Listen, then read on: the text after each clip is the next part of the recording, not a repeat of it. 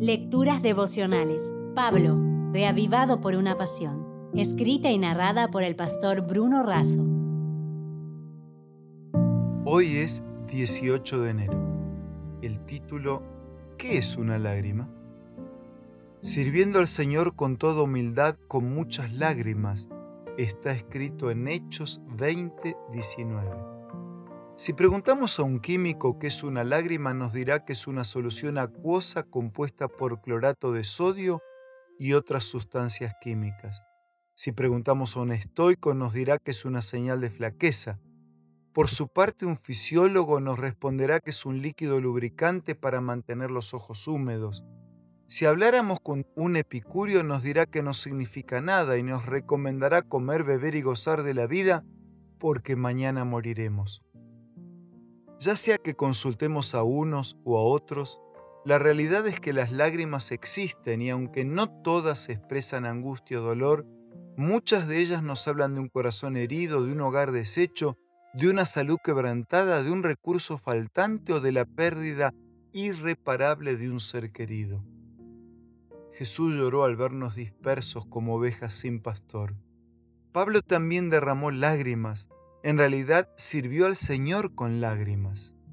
Aunque enfrentó muchas dificultades personales, no se ve al apóstol derramar lágrimas por su propio sufrimiento. No obstante, sí lo hace por ser perseguido y enfrentar una fuerte oposición a la predicación del Evangelio.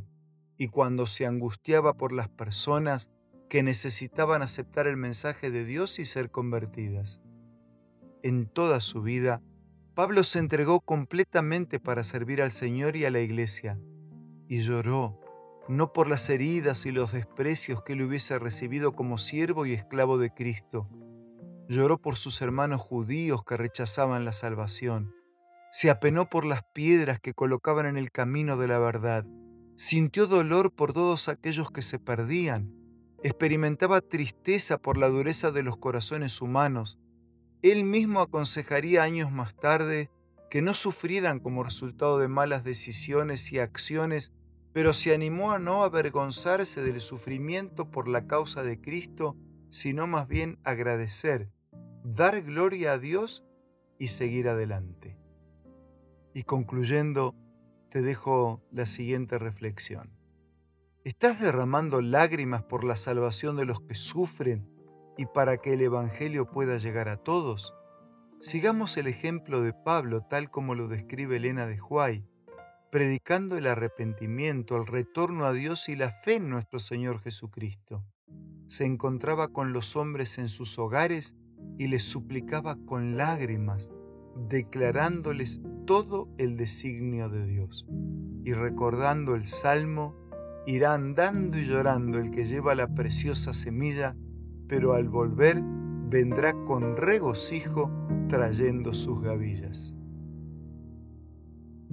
Si desea obtener más materiales como este, ingrese a editorialaces.com.